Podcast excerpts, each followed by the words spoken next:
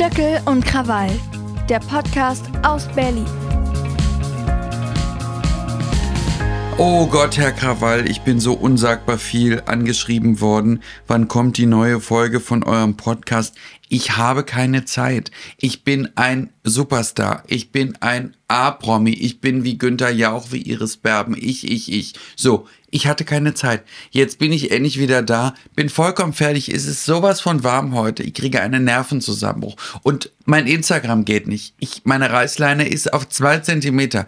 Aber ich habe mich zu Ihnen in Ihr Studio hingequält, um jetzt Podcast aufzunehmen. Für Stöckel und Krawall. Herzlich willkommen. Großartig. Schön hätte ich es auch nicht sagen können. Sie haben Sie sehen also aber nicht derangiert aus. Also es ist, äh, Sie haben sich gut gehalten dafür, dass der Stresslevel so hoch ist. Wissen Sie, was das Merkwürdige ist? Wenn es mir besonders schlecht geht oder ich das Gefühl habe, ich habe schlechte Laune, mir ist zu warm, mir passieren Sachen, die ich nicht ändern kann, sehe ich besonders gut aus. Negative Strömungen, die von außen kommen, lösen in mir aus, dass ich extrem jung aussehe. Das heißt, also müssen Sie auf dem Totenbett unfassbar gut aussehen. Ja, wenn, wenn wirklich, also wenn alles geschafft ist äh, im da Hospiz. werde ich wahrscheinlich aussehen wie ein Baby. Man Oh. denkt, ist sie das wirklich? das, kann, doch nicht sein, dass sie tot ist, ja. Das kann nicht sein. Ja. Sie lebt. Ja. Und dann tippt sie an und dann, es war doch vor kurzem bei Instagram so ein Video, wo eine Frau im Sarg lag und die ist dann wieder aufgewacht. Das würde vielleicht bei mir auch so kommen. Plötzlich dann klopft sie am Sarg. Alle sitzen da. Oh, die Stöcklein. Klopf, klopf. Ah, dann komme ich wie so eine Furie aus dem Sarg rausgesprungen. Ihr kriegt gar nichts von meinem Erbe. Nichts. Und den Schmuck mache ich auch nicht ab. Apropos Schmuck abmachen, das habe ich mich neulich gefragt. Nehmen Sie Ihren Schmuck jemals ab oder gehen Sie damit schlafen? Also ich sage Ihnen was. Sobald ich meine private Wohnung betrete, nehme ich meinen Schmuck ab. Auch beim Schlafen und beim Sex. Normalerweise sonst nicht. Habe ich ihn immer um. Und jetzt bei dem Wetter, ich sage ich Ihnen noch eine Witzigkeit, auf die, sie, die Ihnen wahrscheinlich gefallen wird. Ich habe so fette Finger, der Schmuck jetzt sowieso nicht abgeht. Das bedeutet, ich muss ihn jetzt tragen. Weil die Wurstfinger könnten nur abgeschnitten werden und dann könnte man die Ringe rausnehmen. Aber ansonsten, ja, gar nichts. Oh, das sind ja ganz furchtbare, eigentlich traurige Nachrichten, die Sie hier an dieser Stelle verbreiten. Es sind eigentlich, heute ist quasi ein tiefgründiger Trauerpodcast über die dicken Finger von Julian F. im Stöckel und die Ringe, die absolut nicht mehr untergehen. Aber es hilft vielleicht, wenn man sie in Eiswasser badet. Ich weiß es nicht.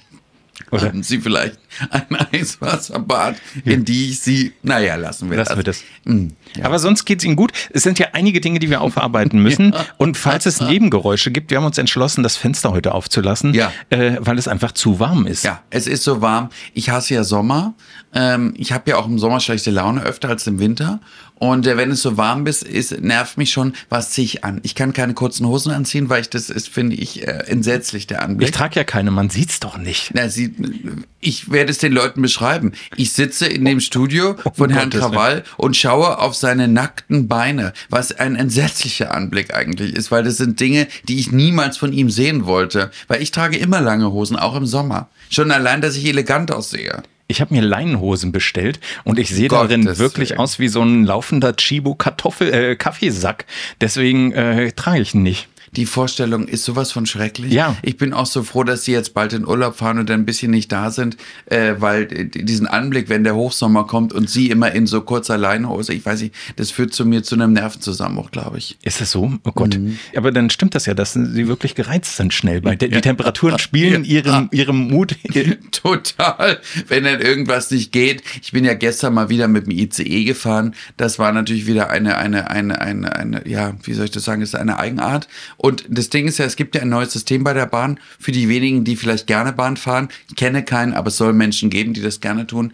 Wenn der Zug ab 20 Minuten Verspätung hat, ist die Zugbindung aufgehoben und du darfst jeden anderen verblödeten Zug auf dieser Welt nehmen. Und dann habe ich mich natürlich einfach in einen anderen gesetzt. Das Gute ist, dass ähm, du nicht kontrolliert worden bist, weil dieser Zug war so brechend voll. Ich saß natürlich in der ersten Klasse. Neben mir ein sehr eleganter älterer Herr. Und dann sagt der Herr zu dem Schaffner, Entschuldigen Sie, ich hätte gerne eine Cola. Nee, nee, nee, der Zug ist voll, wir sind zu zweit heute, ich kann jetzt keinen Service machen, auch hier nicht. Gerade bevor ich auch eine Cola hätte bestellen wollen. Also es ist so, in den bumsvollen deutschen Bahnzügen, wenn du in der ersten Klasse sitzt, kriegst du auch keine Cola und dann musste ich in diesen, in diesen Pisswagen von Speisewagen gehen und mir selbst so eine blöde Cola kaufen. Es ist entsetzlich. Aber haben Sie geschafft? Ja, ich habe es geschafft. Und jetzt sage ich Ihnen noch was. Ich glaube, wenn Sie dabei gewesen wären, Sie wären vor Lachen nicht nach Hause kommen. Ich stehe in der Schlange, sitzt da so ein Vater, das sind ja heute so herrliche Generationen von Eltern, die, ach, ihren Kindern ja, ach, so alles durchgehen lassen. Wie schön, das liebe ich ja besonders. Und der Mann sang seinem Kinderchen, seine Kindchen, seiner Töchterlein immer vor, Bruder Jakob, Bruder Jakob, schläfst du noch, schläfst du noch? Und ich stehe daneben und dann fängt dieses Kind es an nachzusingen. Ich dachte wirklich, eine Sekunde länger, ich schleudere euch beide aus der Bahn. Sowas Entsetzliches. Und hinter mir steht ein Mann, der genauso gestresst geguckt hat wie ich. Und ich habe gedacht, ich will sofort zurück in die erste Klasse. Es ist nicht tragbar. Und ich sage es an dieser Stelle, an diesen Robert Habeck und diese andere Baerbock-Tante. Die sagen den ganzen Tag, wir sollen Bahn fahren. Ich bin für Fliegen. Lufthansa, Lufthansa, fliegen, fliegen, fliegen. Aber da mischen Sie ja jetzt was.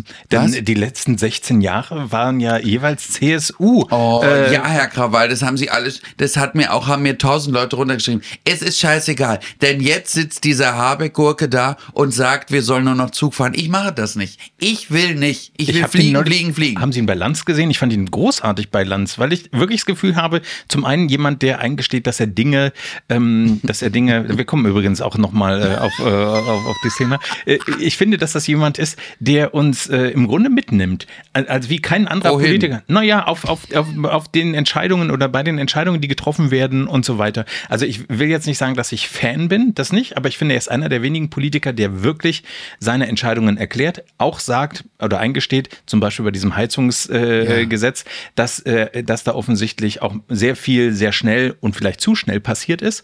Und das ist ja eine Sache, die ich erstmal grundsätzlich gut finde, weil wir sind ja alle, wir machen ja jeden Tag Fehler. Also außer Also, wir beide, also Sie ich wollte natürlich das gerade sagen. Und warum fa- fallen Sie jetzt ins Du auch noch? Ja. Ich äh, mache gar keine Fehler. Und was dieser Habeck macht mit seinen Heizungen oder Nichtheizungen oder so und, und Fahrradwege, ich bin ja sowas von glücklich, dass endlich die CDU in Berlin geregelt und jetzt alle diese Fahrradwege sofort diese ganzen Projekte beendet werden. Und ich weiß jetzt schon wieder, dass alle SPD und Grünwähler mir auf Instagram wieder ihre ganzen, ihre Missmut um die Ohren fliegen. Aber soll ich Ihnen was sagen? Es ist mir absolut egal. Ich sage danke Kai für alle Radwege, die nicht gemacht werden und freue mich über jeden SUV, der zugelassen wird. Hoffentlich. Und Greta Thunberg, ich, ich werde wahnsinnig. Ist das so? Also Ja. bei, ich muss gestehen, eine, Klimaverschmutzung, wunderbar, bravo. um Gottes Willen.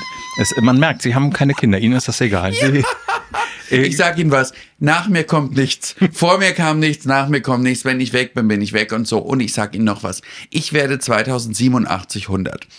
Vorausgesetzt, ich erreiche selbiges Alter, glaube ich sowieso, dass da nichts mehr sein wird. Es wird so heiß sein, dass wir uns nicht mehr aushalten können zu leben. Es wird alles, die Autos werden fliegen, wir werden auch keine Arbeit mehr haben, weil alle Roboter machen das. Ich muss auch nicht mehr auftreten. Es wird eine wahnsinnig tolle äh, künstliche Intelligenz von mir geben, so wie die Avatars bei ABBA. Dann stehe ich da, sehe aus wie 20, bin aber 120 und sitze im Rollstuhl. So wird's passieren. Ich aber dann, dann könnten Sie doch wie Juppie Hesters, also so im Maritim. Ja, es wäre doch Da großartig. werde wenn- ich angenagelt. Ja. Da gibt's ja Thomas Kutsche, die wird's ja alle nicht mehr geben, außer sie werden so künstlich verlängert, dass sie auch noch beim Leben erhalten werden, eingefroren werden. Ich werde dann auch festgenagelt und dann sage ich, Wodka für die Kühen. Und hinterhin steht Marcel, der ja zum Glück acht Jahre jünger ist, und sagt, mehr als Cognac, Rum und ja, ja, Ruhe. Als so. Soufflöse, ja. Als Soufflöse. Und es ist ja so, mein Freund, für alle, ähm, die das vielleicht interessiert, muss jetzt schon immer intervenieren, wenn irgendwas ist. Ich habe ja eine extrem kurze Reißleine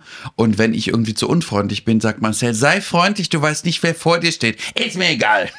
Wie ein Rottweiler. Marcel, an dieser Stelle, ich finde es großartig. Also ja, das äh, Puppi, danke, dass du mich rettest vom Verfall meiner eigenen Person. Bussi. aber hat das nicht so leicht mit Ihnen, ne? Nein, mit mir hat man sowieso nicht leicht. Und ich sage Ihnen noch was. Wissen Sie, was das Schlimmste ist, was man zu mir sagen kann? Sie sehen nicht so schön aus. Das wäre mir ja egal, würde ich sagen, du auch nicht. Okay. Nein, zu mir sagt man immer, ach, du bist immer so lustig, ich würde so gerne mal mit dir feiern gehen. Worauf ich dann immer entgegne, ich nicht. bitte nicht, nur bitte nicht. Außer, es gibt eine Außerregelung, du bezahlst. Okay. Dann ist, würde ich sogar für die richtige Summe, sogar sagen, dass ich mit dir befreundet bin. Auch öffentlich. Würde ein Foto posten, würde sagen, mit meiner, einer meiner besten Freundinnen heute beim Abendessen. Aber du musst bezahlen. Wenn du nicht bezahlst, Bist du raus. Ist, bist du raus und dann ist die Lustigkeit, hat sich gerade zum Fenster verabschiedet und so, dann gibt's gar nichts. Muss vorher bezahlt werden oder im, im Nachgang? Die, ey, ich gucke, welche American Express du hast. Okay. Je nach Farbe, Form und Material wird sie vorne am Kassenbereich abgegeben. Ich sage, alles, was ich heute ver vertrinke und verköstige, wird auf diese Karte gebucht und dann darf man zum Entree kommen. Okay. Wenn ich aber das Gefühl habe, die Karte sei nicht gedeckt, könnte ja auch eine EC-Karte sein, dann, dann Schwierig. Schwierig. Okay, gut. Äh, organisieren, Sie sich, organisieren Sie sich so auch die Weihnachtsgeschenke? Ja, ja? alles. Mein ganzes Leben organisiere ich so. Deswegen haben ja auch alle meine Freunde Geld, zum Glück. Oh. Also wenn du arm bist, ist einfach, ist, es geht einfach dann nichts. Geht, es geht nicht. Es tut mir leid. Ich wollte noch mal auf die Radwege kurz zurückkommen. ja, ähm, Bitte missionieren Sie mich nicht, ansonsten fliege ich in die Luft. ich merke die Temperaturen. Aber gucken Sie, die, die, die, die, äh, diese zusätzliche Versiegelung und so weiter von Flächen. Ähm, äh, Versiegelung? Versiegelung. Was heißt denn das schon Na, wieder? dass das asphaltiert wird, dass praktisch das Sind äh, Sie Straßenbau äh, ja, ja, Senator? ja. Ich stehe nach diesem Podcast mit einer orangenen Weste und einem Kehrblech äh, und heißem Asphalt an der A9 und äh, ja, und planiere da da. wird denn versiegelt. Ja, na, ach so, das ist jetzt nicht ein ESC, also ein Herr Ralf Sieg. Ich wollte das, ich wollte dieselbe Pointe Ja. machen. Ich wollte wirklich diese, ich wollte jetzt auch sagen, ist die Versiegelung von Ralf Siegel. Oder? Aber wir denken schon gleich. Ich habe auch gemerkt, wir sind eigentlich wie Geschwister. Jetzt ist nur bei uns die Frage, sind wir beide gleich schön, gleich intelligent, gleich schlank oder naja. naja, lassen wir das. Äh, mit Siegel sind wir aber bei einem guten Stichwort. Ich, ich komme auf die Radwege nochmal. Und zwar später. Gut, ich versuche jetzt immer, wenn das Thema kommt, sie so abzulenken, dass sie nicht in der Lage sind, auf dieses Thema nochmal zu kommen. Sie haben mich auf ein neues Thema gebracht. du liebe Zeit. Ja, und zwar mit, äh, mit der Versiegelung. Äh, Julia Siegel hat, war das Zünglein an der Waage bei Kampf der Reality Stars. Und den Hörern dieses Podcasts sind wir es schuldig, dass wir eine abschließende Bewertung Das stimmt. Wir haben ja äh, Folge, folgenlang darüber gesprochen. Das stimmt. Julia Siegel war das Zünglein an der Waage zum Sieg von Serkan bei Kampf der Reality Stars. Ich sag Ihnen jetzt mal was. Haben Sie sich gefreut, das vorweg? Also finden Sie es ein würdiger Gewinner? Also ich sag Ihnen was, Herr Krawall.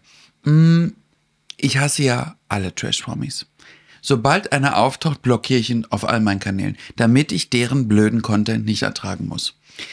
Ich war auf einer Party und sehe Serkan und tippe ihn an und sage dann zu ihm, äh, dich finde ich lustig. Du gefällst mir, ich finde dich amüsant. Da sagt er, das stimmt nicht. Ich sage, wie bitte? Nach dem Motto, als wenn jemand mir Das wieder... haben Sie schon mal erzählt. Ja? Ja, an dieser Stelle. Ich kenne die Geschichte. Aber für alle, die jetzt neu dann, geh ich, einstanden, dann, dann können Sie bitte ganz kurz ein Pflegeheim für mich suchen. Es ist wirklich, ich muss ins Heim. Falls einer von euch, äh, unserer äh, treuen Hörer, vielleicht eins habt, würde ich gerne eine kleine Einzimmerwohnung mit, mit Zugang zum Balkon, wenn möglich, und dreimal am Tag was zu essen. Ich weiß, ich bin nicht mehr haltungsfähig. Ich war neulich, ich habe einen Gewinn. Ich hab, betreibe einen kleinen Blog und da habe ich ein Gewinnspiel veranstaltet und da hat eine Dame ein, äh, ein äh, Marmeladenglas äh, gewonnen. ein was? Marmeladenglas aus einer Manufaktur. Was sind denn das für Gewinne? Ja, naja, es ist ein kleiner lokaler Blog und es ist nicht mal eine Marmelade, sondern Gelee gewesen. Wie auch immer.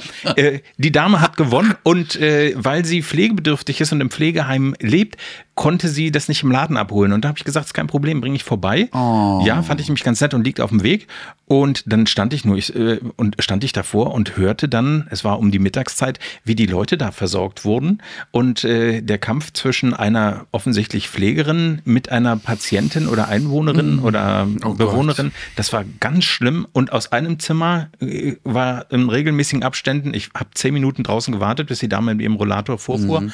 äh, hörte ich immer Hilfe, Hilfe. Gott. Ja, wirklich. Äh, und jetzt dachte ich, äh, gerade wie furchtbar ist denn das? Und dann kam aber eine andere äh, Mitarbeiterin und eine Bewohnerin und sagte, machen Sie, also sie sah meinen entsetzten Gesichtsausdruck, sagte, machen Sie sich keine äh, Gedanken, das ist bei ihr, äh, sie, der geht's eigentlich wunderbar. Aber die brüllt hier die ganze Straße seit Jahren voll. das ist und, furchtbar. ja, wirklich. Und Oh, da wollen Sie hin. Ja, also Sie wollen, Sie. Sie haben doch gerade hier gesagt, Leute, Sie brauchen eine Einzimmerwohnung, eine Pflegeeinrichtung. Lassen Sie sich damit noch ein bisschen Zeit. Das war mein Appell sozusagen. Also man muss ja immer, man soll ja seine Wünsche Wünsche immer ans, ans Universum schicken, damit die Götter dich erhören. Also ich wünsche mir eigentlich, dass ich höchstens 85 werde oder 90, wenn überhaupt. Und dann möchte ich am liebsten auf der Bühne tot umfallen und dann sagen sie, okay, sie ist jetzt weg, Stöckel, und packt sie in eine Kiste und, und macht's beiseite oder schmeißt sie die Niagara-Fälle runter und weg bis sie. Ich will auf gar keinen Fall in ein Heim, auf gar keinen Fall. Wollen dann sie erschießt mich lieber. Wollen Sie altersbedingt dann umfallen oder sollen Scheinwerfer auf Sie prallen? Ja, Wie hätten Sie es gern? Ich hätte es eigentlich gern mit Scheinwerfern. Ja. Also, dass Scheinwerfer auf mich gerichtet sind und dann sage ich dann, oh, sein oder ha, ha, und, und dann, dann fliegt sie um Feierabend. und dann rennen, stürzen alle hin, wollen Wiederbelebung machen. Äh, Marcel wird ja dann daneben stehen, weil er sich freut, dass ich endlich weg bin, damit er endlich alles erbt. Also wird auf keinen Fall helfen. Also von daher, ähm, ich bin dann eigentlich ganz froh. Ich schätze Marcel da ganz anders ein. Also das, der würde doch, doch. Also ich sag dir mal was. Ich glaube, dass er schon traurig wäre dann. Mhm. Es, wär, es ist ja auch ein bisschen lustig mit mir, ein bisschen. Ähm, aber ich will, also wenn ich mir so vorstelle, überhaupt so uralt werden oder wenn du denn so, so, es gibt ja manchmal so diese Wallraff-Geschichten mit Pflegeheimen. Ich weiß nicht, ich, das kann ich nicht aushalten. Das kann ich nicht aushalten. Das ist jetzt nicht unser Thema, aber ich will mal ein Thema anschneiden. Aber ich würde sagen, damit beschäftigen wir uns vielleicht mal einen ganzen Podcast, weil ich das eigentlich ein ganz spannendes Thema finde. Ähm, ich habe eine Freundin, die ist in die Schweiz gefahren für so eine, für so eine, äh, wie heißt das? Suizid? Ja, so ein, also, ah. dass man so ein, so ein, so ein, kommt so ein Arzt, gibt dir da was und dann ciao Kakao, ne? So, sage ich dir ehrlich, wenn es mir ganz, ich würde sowas auch machen. Mhm. Also ich bin total dafür, dass man, darüber wird doch gerade im Bundestag gesprochen, dieses selbstbestimmte Sterbehilfe, glaube ich. Sterbehilfe auf das Wort bin ich nicht mhm. gekommen. Mhm. Darüber würde ich gerne mal irgendwann, dass wir darüber, weil ich das ein ganz, ganz spannendes Thema finde. Ich finde ohnehin, also ich habe, äh, finde Bestattung ist ein spannendes Thema. Ganz, ganz interessant. Bestattung. Guck mal, Sterbehilfe, das ist so ein, wir wollen immer alle nicht sterben, aber über den Tod will auch keiner sprechen und mit dem Tod beschäftigen will sich sowieso niemand. Und wenn dann jemand stirbt, dir nahestehendes, familiär, freundschaftlich, dann stehen sie mal alle da wie die Kuh vom neuen Tor boah, wie, ha, wie kann denn das jetzt sein? Ich war schon ein paar Mal Trauerredner. Wirklich? Ja, also bei meinen Großeltern und bei Freunden, wenn die äh, gesagt haben, du kanntest die doch. Äh, und ich habe immer gesagt, Leute, ich kann aber nicht dieses klassische, wir sind jetzt alle traurig, ja. sondern mhm. wir feiern jetzt, dass er da war oder Toll. sie da war. Das ist wirklich, man taucht in diese Biografien der Menschen ein. Es mhm. ist unfassbar persönlich und ähm, eine Sache fand ich ganz schräg. Ich war mal bei einer, Be bei einer Beerdigung und äh, da wurde dann als letztes Lied gespielt auf der Orgel eins der Lieblingslieder der verstorbenen Person und zwar die Titelmelodie vom Traumschiff. Herrlich. Er hat also das war so grotesk und für den Organisten das erste Mal vermutlich, dass er diese Noten spielte. Das ist wirklich, es war ganz, ganz schlimm zu ertragen und ich dachte, ich möchte, also wenn es bei mir soweit ist, nicht, dass ein Organist mein letzten Lieblingslied spielt, sondern das muss dann von der CD kommen. Also, äh, oder man lädt dann halt ein Orchester ein und dann kommt halt äh, James Last mit seiner Tanzkapelle, also er nicht, aber seine, vielleicht die, die Reste seiner Kapelle und äh, spielen dann das in groß, aber das, das war, ging gar nicht. Alle waren so peinlich berührt, weil es wurde natürlich auch anmoderiert so und jetzt äh, hören wir das äh, Lied der verstorbenen äh, Person und jetzt gucken wir, wie das alles so und. Also ich abschließend zu diesem Thema. Mhm muss ich Ihnen eine Geschichte erzählen, die ich so unglaublich gerne mag. Es gibt eine, ich war, ich komme, ich habe die ganze Zeit darüber nachgedacht, eine DDR-Moderatorin, die heißt Margot, hm, irgendeine Mar Margot. Ich habe über die mal ein ganz interessantes Porträt gesehen beim MDR. Naja, auf jeden Fall hat die sich das Leben genommen. Da finde ich ehrlich gesagt, bin ich absolut wertfrei und kann jeder machen und ich bin auch überhaupt nicht böse, wenn man das möchte. So, die hat aber nicht gewollt, dass bestimmte Leute zur Beerdigung kommen und hat eine Liste gemacht von Leuten, die nicht kommen sollen und eine Liste gemacht von Leuten, die unbedingt kommen sollen.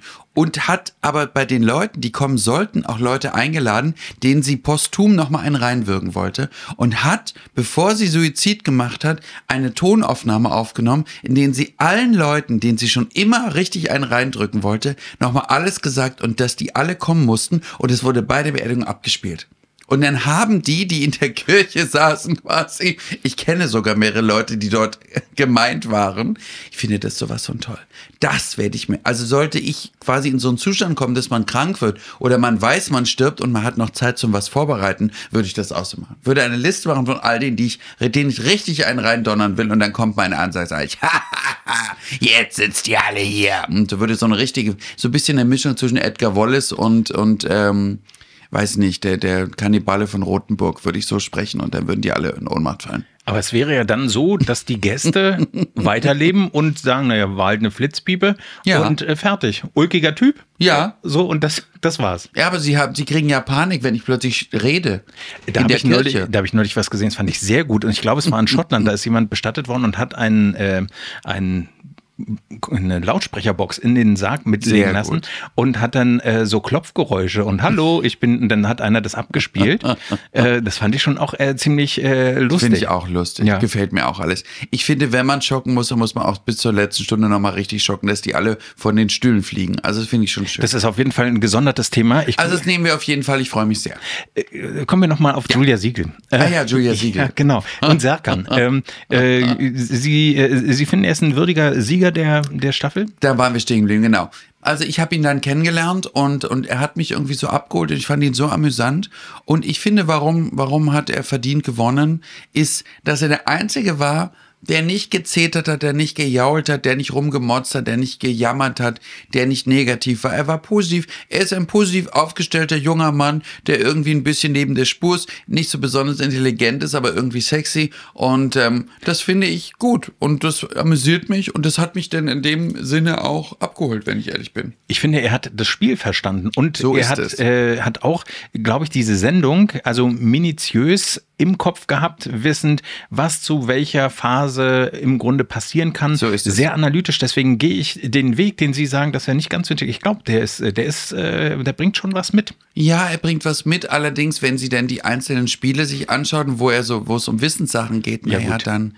Ja. Ja, gut. Aber man muss auch ein Veto einlegen. Er kann natürlich auch doof spielen. Mhm. Die klügste Form von, von, von ist ja, wenn man klug ist und doof spielt. Das sagt doch die Katzenberger immer, ne? Ja, die, auch, auch bei Marilyn Monroe, der sagt mir ja nach, dass sie eigentlich viel schlauer war, als man ihr im Nachgang so rein interpretieren wollte. Ich, es ist ja auch so, ich sage ja auch immer über mich, ich kann nichts. Oder ob ich was kann, das können ja die anderen ermessen. Aber ich bin eigentlich auch gerne der Underdog. Ich finde es auch gut, wenn Leute glauben, was macht der eigentlich? Und dann sage ich ja sowieso, pff, nichts eigentlich. Ich bin irgendwie da. Also für einen Underdog sind Sie sehr auffallend äh, gekleidet zumindest. Finden Sie? Ja. Na gut, ich habe eine. Heute nicht, aber ich meine in, äh, generell. Also es ist ja nicht so, also so wie Sie äh, aus der Haustür gehen, gehen viele nicht. Ja, gut, das stimmt. Das ist ja schon dem geschuldet, dass ich ja immer schon exzentrisch war und auch exzentrisch sein wollte. Also, das muss man sagen. Und dass ich ja eine Sache habe, die ich absolut scheue und vor der ich auch, glaube ich, große Panik hätte, im Nirvana der Unwichtigkeit und der Langeweile unterzugehen. Ah, wie schrecklich. Oder so auszusehen wie alle und sich zu benehmen wie alle und so sein, so wie alle. Schrecklich. Also so eine Art, so eine Art, äh, ja, in so ein lineares Leben zu kommen, in dem man alles so richtig macht, wie es die anderen machen. Hm, fürchterlich. Das ist mein Albtraum. Ist es so? Also Sie, äh, das heißt, also wenn wir auf die Staffel nochmal zurückgucken, wie würden Sie die einordnen? Also Ja, also es ist ja heute sowieso schwierig, quasi so, ich sag mal, na, große Namen zu kriegen. Die großen Namen rufen große Gagen auf. In meiner Welt, ehrlich gesagt, auch vollkommen richtig so. Gute Unterhaltung kostet viel Geld. Und ähm, du hast natürlich heute nicht mehr die Chance, so auf so viele gute Leute zurückzugreifen. Also musst du im unteren Bereich äh, unserer hierarchischen Struktur im Showbusiness zurückgreifen. Also quasi, früher hatten wir ja ABC-Promis, jetzt sind wir ungefähr bei T oder, oder W angekommen. Drunter ist nur Z und Trash. Und ich glaube, dass die Staffel an sich ganz lustig war. Aber was halt, was man halt wieder sieht, ist, dass halt viele dabei waren, die ihr Geschäft, oder ihr Geschäft, wenn sie überhaupt eins besitzen, sagen wir mal, dieses Geschäft nicht begreifen, indem sie dann immer diejenigen rauswählen, die beim Publikum am besten ankommen. Das zeigt halt, dass sie extrem blöd sind. Weil du darfst nicht die rausschmeißen, die du persönlich nicht magst, sondern musst die rausschmeißen, von denen man ausgeht, dass sie beim Publikum nicht ankommen. Denn wenn ich jeden Tag Quotengaranten rausschmeiße, die dann wird die Quote immer düpp, düpp, düpp, düpp, düpp, düpp, düpp, düpp. düpp. Und das Finale war ja witzigerweise, habe ich dann am nächsten Tag bei DWDL gelesen, ja ein Quotentief. Hm. Also war ja extrem schlechte Quoten. Naja, warum? Weil natürlich der Zuschauer sich denkt, hm, jetzt sind die im Finale, die mich alle langweilen. Äh, es geht mir übrigens beim Dschungelcamp auch so. Wenn alle die, die ich gut finde oder von denen ich ausgehe, dass sie im, beim Publikum gut ankommen, raus sind, schaue ich nicht mehr. Ich denke, pff, ja, sind die weg. Und die anderen Gurken will ich jetzt nicht sehen, das interessiert mich überhaupt nicht. Und dann bin ich jemand, der sich dann sagt, naja, dann, dann gucke ich das Finale wieder. Ja. So. Also ich muss gestehen, das war für mich eine der äh, spannendsten Staffeln. Also ja, Ja. ich fand wirklich, dass der Cast äh, relativ gut war. Vielleicht ist es aber auch so, dass man immer so ausgehungert ist, weil ich meine, zwischen, äh, zwischen Kampf der Reality Stars und dem Dschungelcamp ist ja irgendwie wie so eine Lücke. Da kommt nur noch Promi-BB. Ja, genau. Aber war es dieses Jahr? Gab es Promi-BB dieses, Dieses Jahr? Jahr kommt es ja wahrscheinlich wieder im Ja. August. Außer es ist nicht wieder irgendeine Art von WM, EM oder anderem Fußballgedöns dazwischen. Ja. Es war ja dieses Jahr, letztes Jahr ja im Dezember. Das ja war, so skurril. äh, das war sehr Wegen spät. Fußball. Ja. Also ich muss gestehen, also wie gesagt, fand die Staffel ganz gut. Mir hat Uschi äh, super gefallen. Ich habe mich gefreut, dass die super. aufgetaucht ist. Äh, Julia Siegel, ehrlich gesagt, fand ich auch gut. Mag ich auch. Also selbst äh, Matthias äh, fand ich großartig Marzipane. zwischendurch. Ja, fand ich äh, zwischendurch gut. Äh, für mich ein kleiner Downer war die, äh, Sascha, hier Big Brother Sascha und seine Selbstwahrnehmung, dass er denkt, er ist jetzt Ich bin der ähm, größte Reality-Star, weil ich nur vor 20 Jahren das mal gemacht habe. Richtig. Das interessiert aber heute keinen. Wenn du nicht Überhaupt unterhalten keinen. hast, bist du, bist du genauso unwichtig wie vorher. Ja, und da muss ja auch einiges im Hotel los gewesen sein, dass so viele Leute äh, Sascha ihre Stimme gegeben haben, selbst Leute, die ihn nicht ge getroffen haben, weil offensichtlich der Bruder ja ein bisschen vorgebaut hat im Hotel. Ähm. Und äh, bei der Abstimmung von allen Kandidaten ist ja am Ende eine Pattsituation war, die Ja, ja, durch Julia genau. Siegel entschieden wurde. Was ich großartig fand, auch dass sie, wollte ja eigentlich Eva äh, nominieren, Ja. Äh, dass sie aber dann äh, gesagt hat, nee, passt mal auf, Leute. Also ich, wenn ich jetzt hier das Zünglein an der Waage bin, dann kriegt derjenige Na, das war Den- schlau. Ja. Das war raffiniert. Aber das ist auch gut so. Ich hätte es wahrscheinlich auch so gemacht Mhm. an ihrer Stelle, wenn ich ehrlich bin. Also das habe ich jedenfalls nicht verstanden. Ich saß hier kopfschüttelnd äh, und dachte, Leute, wie könnt ihr denn, äh, wie könnt ihr denn Sascha jetzt alle hier eure Stimmen geben? Also das äh, mit dem Argument, dass genommen. er sich jetzt hier wieder äh, einen Namen erarbeiten muss oder sonst was. Also das war so das wehleidig überhaupt zwischendurch. Ja, ganz, dahin, ganz. wo du vorher warst. Im. Im Nirvana des Nichts. Auf Wiedersehen. Wo, womit wir zu einem weiteren Punkt kommen, und zwar noch nicht die Radwege, die habe ich aber noch auf meiner Liste, und sondern sie hatten auch noch ein anderes Event zu organisieren, was sehr viel Zeit auf, äh, aufgewendet hat und auch medial sehr groß gefeiert wurde. Also selbst wenn ich ihnen nicht gefolgt wäre, hätte ich das in fast jeder Tageszeitung verfolgen können. Sie haben den Geburtstag einer sehr bekannten Person ausgerichtet. Ja, also es ist ja so, ich ähm, neben meiner, ich sag mal, Profession im Showbusiness habe ich ja immer auch Events gemacht. Es fing ja an mit Fashion-Shows damals. Und dann habe ich irgendwann angefangen, diese Public Viewings fürs Dschungelcamp zu machen. Dann habe ich Montofeste gemacht. Ich habe zum Beispiel mal einen Maskenball gemacht auf Schloss Marquardt bei Potsdam mit dem Thema Verkleide dich als ein bereits verstorbener Star, Night of the Dead Stars.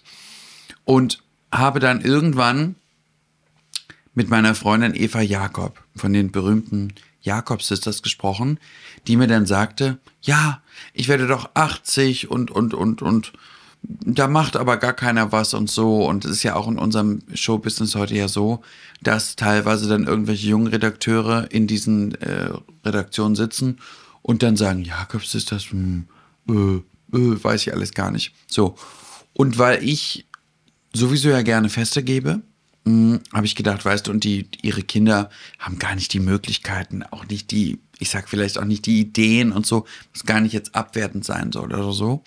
Aber ich habe mich dann entschieden zu sagen, ich richte den 80. Geburtstag aus. Und es gab halt eine Besonderheit. Sie hatten ihren ersten großen Song 1963. Also vor 60 Jahren. Der erste war Adalbert? Nee, welcher? Nee, der, das war nicht der erste. Der erste war, ich glaube, Sing mal du singen. Okay. Gar kein, bin ich jetzt nicht zu 100%. Auf jeden Fall war das der erste große Hit, den sie hatten überhaupt. Also habe ich gedacht, okay, wir machen die Kombination. Der 80. Geburtstag von Eva Jakob und der 60-jährige Bühnenjubiläum der Jakob Sisters. So. Und habe dann mit der Hoteldirektorin vom Westin Grand, einem sehr schönen Fünf-Sterne-Hotel in Berlin, gesprochen und gesagt, hättest du Lust mit mir den Geburtstag auszurichten. Und dann habe ich natürlich Akquise gemacht, Sponsoren gesucht und so weiter. Und habe dann sämtliche alten Stars, Ricky Shane, ich weiß nicht, ob du den noch kennst, ich sprenge alle Ketten, ähm, Cindy von Cindy und Bert, äh, Randolph Rose, viele, viele Schlagerstars zusammen ähm, gewürfelt, die dann alle gekommen sind. Und es war wirklich, wirklich, muss man sagen, ein unsagbar tolles Fest. Es ist wahnsinnig medial verbreitet worden, wie du schon richtig gesagt hast. Es war in der Bildzeitung, bei ARD Brisant, bei RTL und bei, bei BZ und ach, weißt du nicht, wo es alles gewesen ist und so.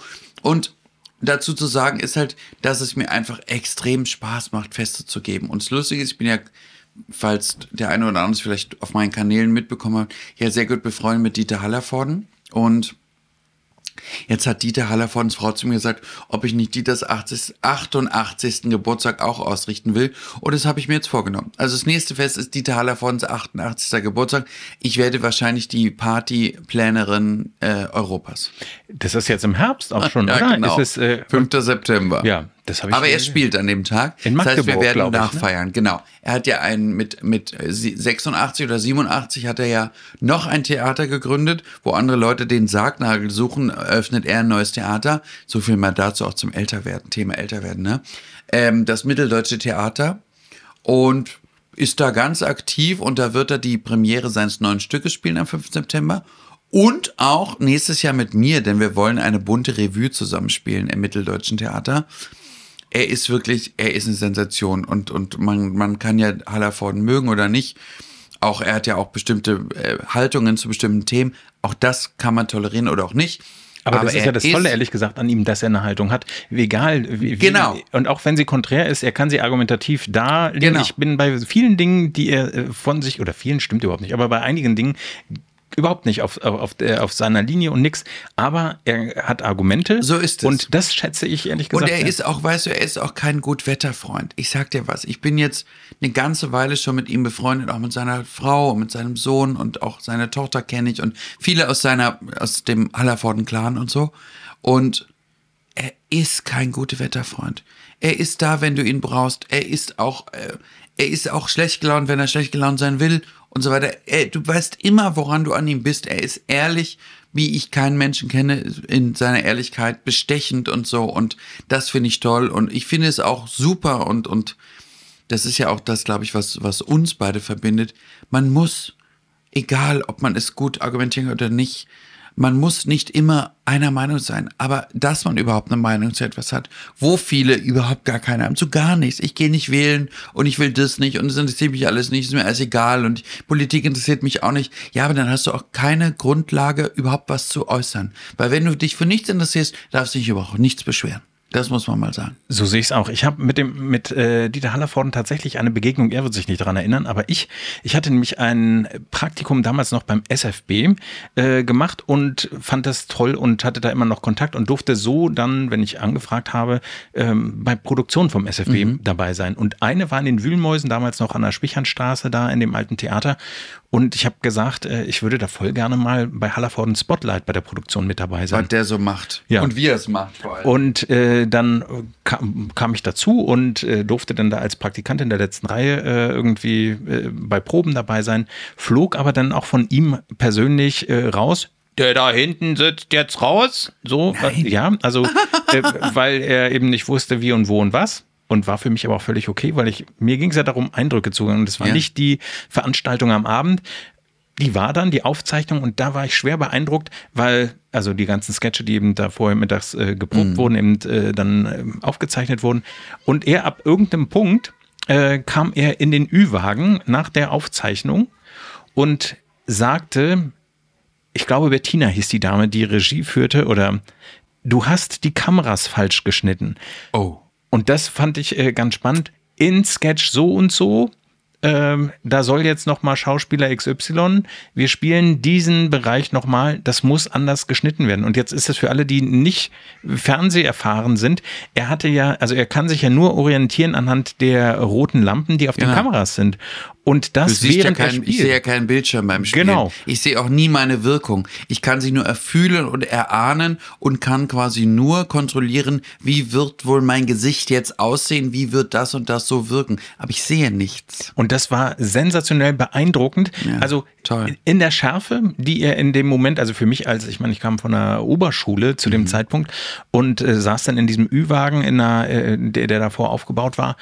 Und war natürlich erstmal so etwas ehrfürchtig und dachte so, um Gottes Willen, wie redet denn dieser Mensch mit, äh, mit dieser Frau, die äh, jetzt offensichtlich Knöpfe falsch gedrückt hat.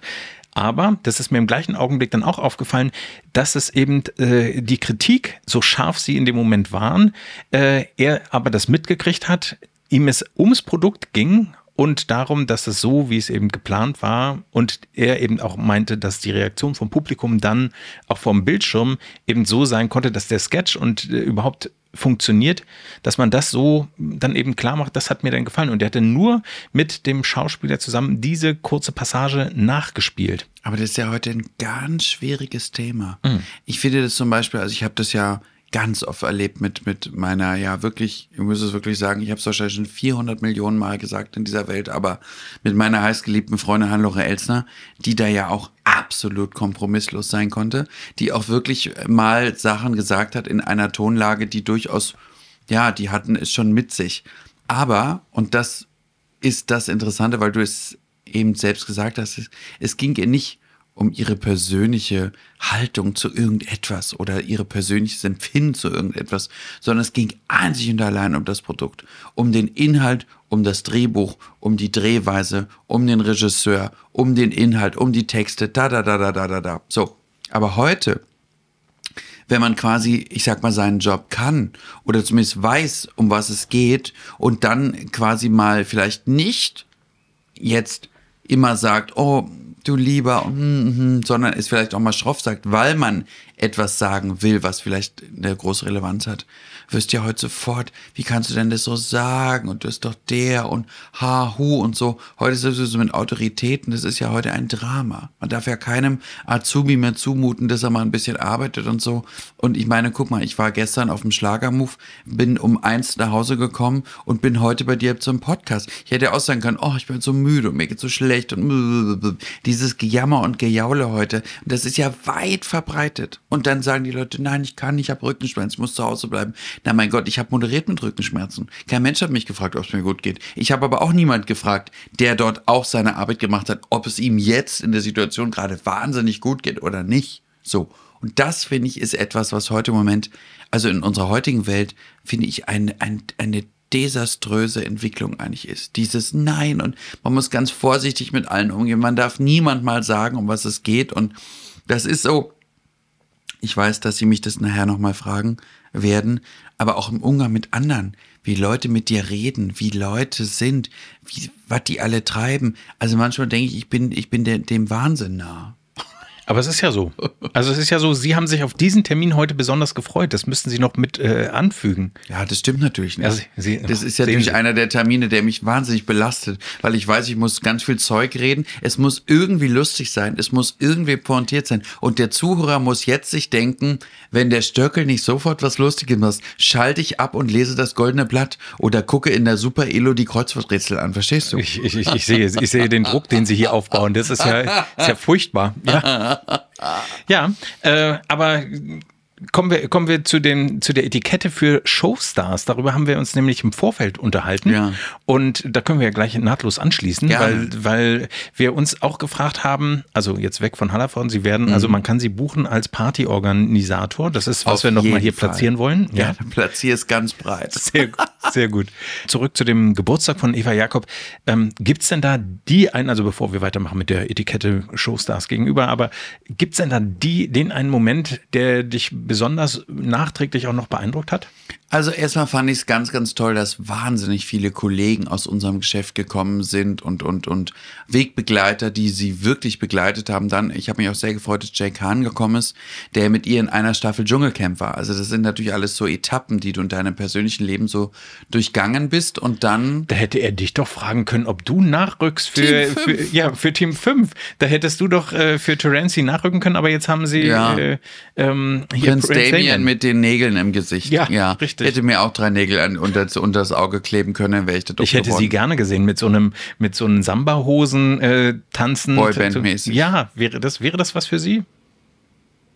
Jetzt ist es zu spät, der Platz ist weg. Es ist also tatsächlich. Also es war dann so, es kamen viele Kollegen und es war ganz toll. Und was halt schön war, wir haben dann am, wir haben ja auch dann einen Film gehabt mit ganz vielen ähm, Videobotschaften von den Stars, die jetzt nicht kommen konnten und so weiter.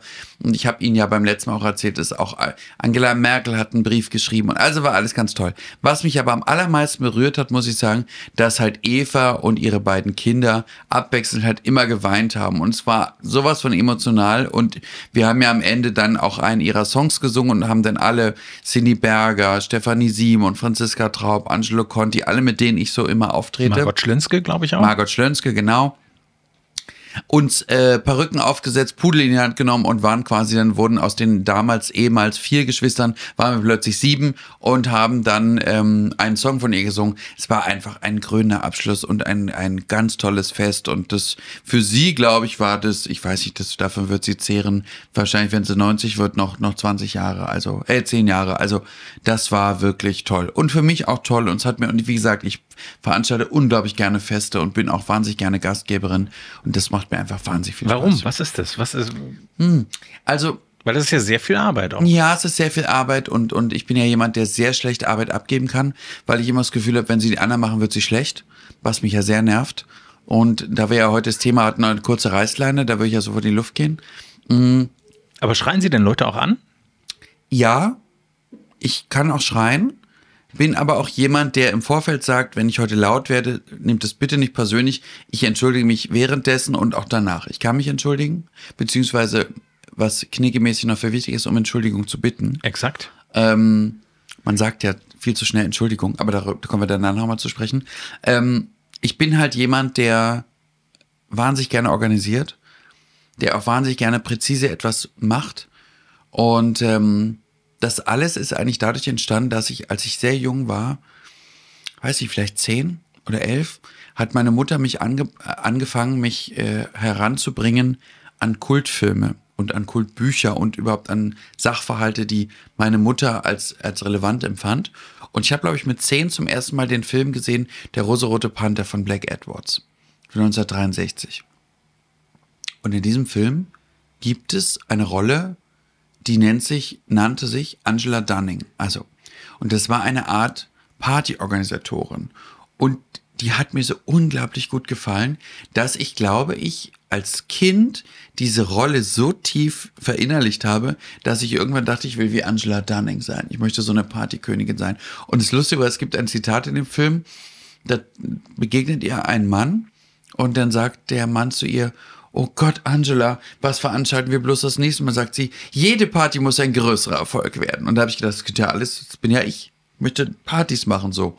Und ähm, weil ich aber nicht Partyveranstalter sein will, also im Sinne von Club mit Disco und Party, sondern ich bin halt gerne so eine Eventplanerin. So, aber nicht für irgendwen, sondern das, was mir halt Spaß macht. Also da bin ich jetzt schon, ich muss das schon mögen, was da passiert. Ich könnte jetzt nicht irgendwie ein Schulfest organisieren, weil es mich absolut nicht interessieren würde. Aber Sie könnten eigentlich ein Lokal, also als Gastgeber. Theoretisch ja. Also ich Aber meine, Gastronom, du findest heute kein Personal. Wer will denn noch Gastronomie machen? Da hast du jetzt wieder so Probleme. Da müsste ich nachher selbst abwaschen. Dann kriege ich ja Nervensäure. Meine, meine Fingernägel, meine Hände sind nicht zum Arbeiten gemacht. Organisieren kann ich. Fritz Lang hat immer gesagt, es gibt viele Köpfe, es gibt wenig Köpfe, aber viele Hände. So. Und ich bin lieber der Kopf, okay. muss ich sagen. Dann, dann haben wir das ja geklärt. Ja, ich auch ich, sag Ihnen.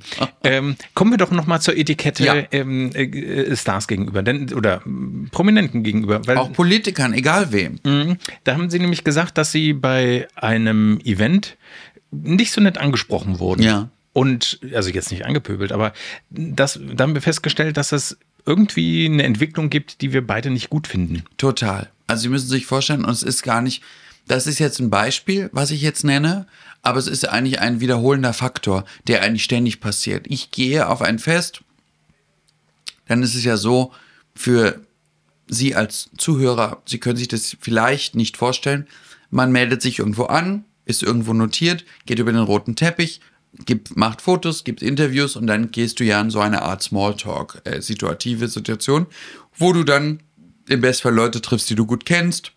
Macht Ihnen das Spaß, der rote Teppich? Oder? Ja, sehr. Ich Okay. liebe rote Teppich und ich, mir, mir macht es auch Spaß, überhaupt auf, auf Festivitäten zu gehen, auch aus, aus Netzwerkgründen. Und ähm, ich habe ja auch vor kurzem ein Networking-Event gemacht, aber das kann ich Ihnen danach dann nochmal erzählen, wenn Sie es wissen wollen. Ich glaube, das heben wir uns für die nächste Folge auf. Sehr gerne. Ähm, ist es so, dass du, egal wie wichtig oder unwichtig ein Event ist, du wirst, wenn du es gut machst, und Glück gehört auch dazu, mit irgendeinem geistreichen, interessanten, produktiven Kontakt rausgehen, von dem du nicht gedacht hast, dass du ihn gestern hättest kennenlernen können. Naja, und ähm, ich war dann da und stehe mit einer sehr guten Freundin zusammen und trinke etwas. Und es kommt eine Frau auf mich zu, schaut mich an, bäumt sich vor mir auf und blökt mir ohne jegliche Art von Anrede oder Ansprache ins Gesicht. Sind Sie Influencer? Gucke ich sie so an, sage nein. Weil ich kann ja genauso zurückschießen. Ist keine Problematik. Da muss man sich um bei mir keine Sorgen machen. Sagt sie, na, aber wer sind Sie denn dann? Dann sag ich, wieso? Sagt sie, na, Sie sind ja hier so viel fotografiert worden und Interviews und alle Leute wollen mit Ihnen Selfies machen. Wer sind Sie denn? Ich sag, na, Sie haben sich ja auch nicht vorgestellt. Warum wollen Sie wissen, wer ich bin, wenn Sie sich auch nicht vorgestellt haben? So, dann sagt sie, ja, ich bin die und die von dem, dem Magazin. Und dann habe ich gesagt, aha, schön. So, was wollen Sie jetzt wissen? Und dann hat sie ihre Frage wiederholt. Dann habe ich das erklärt. Aber es ist so eine unglaubliche Unverschämtheit zu glauben, weil eine Person öffentlichen Lebens, egal ob ich Politiker bin, Wirtschaftsboss, Schauspieler, Entertainer, Sänger oder was auch immer, zu glauben, dass wir, weil wir in irgendeiner Art und Weise eine Öffentlichkeit generieren, scheinbar im Mittelpunkt einer Abendgesellschaft uns befinden, dann ohne jegliche Art von Ansprache, Vorstellung, Anrede und jegliche Art von Höflichkeit floskeln, uns irgendeinen Gedankenfetzen, den diese Leute im Kopf haben, an den Kopf schleudern und dann glauben, dass ich jetzt freundlich und adäquat antworte. So. Weil sie hätte ja im Grunde genommen, in meiner Welt ist es so, ich sehe eine Person, die ich vielleicht kennenlernen will, was vollkommen okay ist. Gerade in diesen Kreisen. Zu sagen, entschuldigen Sie die Störung, denn erstmal hat sie ja ein Gespräch gestört. Ich rede ja gerade mit jemand. So, entschuldigen Sie, ich möchte Sie nicht lange stören. Mein Name ist Tralala vom Magazin Tralala. Und ich wollte so gern wissen, ich, ich kann sie gar nicht einordnen. Könnte man auch sagen. Oder man sagt, ich habe ihren Namen vergessen. Oder ich weiß gar nicht, wer sie sind. Oder irgendwas. So. Ich würde so gerne wissen, was sie machen. Dann hätte ich nämlich reagiert, hätte gesagt, ach, freut mich sehr, mein Name ist Jürgen FM Stöckel. Ich bin das berühmteste It-Girl von West-Berlin und, und bin Entertainer und singe und tanze und steppe und war im Dschungelcamp und würde dann alles erzählen. So. Und dann hätte man ja eine Grundlage, auf der man aufbauen könnte. Aber mir an den Kopf zu werfen, ob ich Influencer bin, finde ich so eine Unverschämtheit. Und witzigerweise hat sich das gestern wiederholt, dass ein Typ zu mir kommt und doch wirklich mich fragt, bist du eigentlich dieser Riccardo Simonetti? Und ich ganz laut losgeschrien habe, nein, nein, nein, nein, nein. Und dann habe ich gesagt, ich bin nicht Riccardo Simonetti, ich will es nicht sein und ich bin es nicht. Und er sagte, ne, wer bist du denn? Sag ich, werde ich jetzt auf gar keinen Fall sagen. Solange du dich nicht vorstellst, sag ich dir auf gar keinen Fall, wer ich bin. Aber Riccardo Simonetti, das bin ich als allerletzter auf dieser Erde. Da habe ich wirklich gedacht, jetzt platzt mir die Fontanelle. Jetzt platzt sie mir und ich werde zu einer Harpune, steige aus dem Meer und komme wie Poseidon raus und flie, lasse dich durch den, durch den Laden fliegen. Ach, das wäre so schön gewesen, wenn ihr euch gestern begegnet wärt. Beim Schlagermove? Ja. Ich Du sage dir, kannst nicht immer 17. Wäre doch großartig ich gewesen. hätte ihr ihre, ihre Lockenperücke runtergerissen und ihre Schlaghose zerbrannt. Ach, seien Sie doch nicht so garstig, Mensch. Aber stellen Sie sich das mal vor. Die erste sagt bei einem Event, bist du Influencer? Und die nächste sagt, bist du Riccardo Simonetti? Auch ohne Ansprache. Man würde doch jetzt nicht, stell dir mal vor, wie man geht zu Rewe und da ist eine Verkäuferin, Sie wollen was wissen und sagt, wo ist die Milch? Entschuldigen Sie bitte, darf ich Sie kurz was fragen?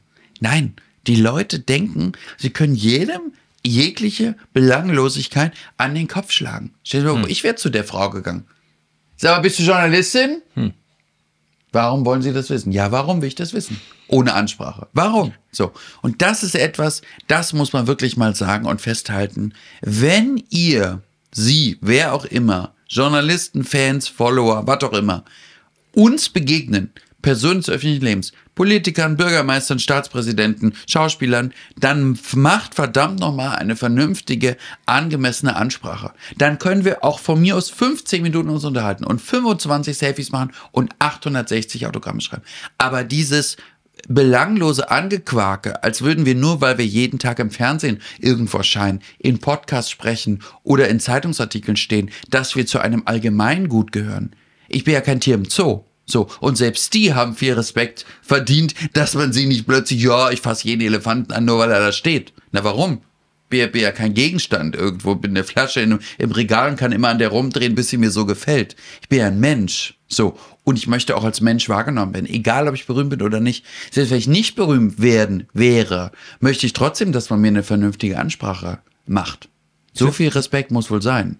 Es ist interessant, dass Sie es ansprechen, weil dieses Thema hatte Günther Jauch mit Kurt Krömer in dem Podcast Feelings. Ja. Da ging es darum, äh, auch dass äh, Günther Jauch gesagt hat, dass er oder wie er reagiert, wenn er auf Selfies und so weiter angesprochen wird. Was, was wahrscheinlich bei ihm genauso viel passiert wie bei mir. Ja, und Ah. wie dann äh, im Grunde auch so Situationen entstehen, dass die Leute dann sagen, das Foto ist nichts geworden, können wir gleich nochmal. Und dann Furchtbar. ist er äh, am Gehen und will auch eben nicht unhöflich sein. Mhm. Also von daher, ähm, für alle Leute, die diese Woche uns hören und nicht wissen, was in der nächsten Woche, guckt doch nochmal nach Feelings mit Kurt Krömer. Übrigens, Newcomer Podcastpreis gewonnen. Kurt Krömer als Ja? Newcomer. Diese Woche, ja, den deutschen Podcastpreis gewonnen. Ich mich gefreut. Ich Das ist gedacht, aber der geil. hat, so viele tolle Preise wahrscheinlich schon abgesahnt, aber als Newcomer mit der Karriere, äh, das fand ich großartig. Ist auch ein toller Also ich Podcast. bin ja immer noch unglaublich traurig, dass Kurt Kömer noch nie was mit mir gedreht hat. Ich war ja schon mal so nah dran an seinem Produzenten und auch an der Produktionsfirma, die mich vorgeschlagen haben für dieses Format aus Che Krömer.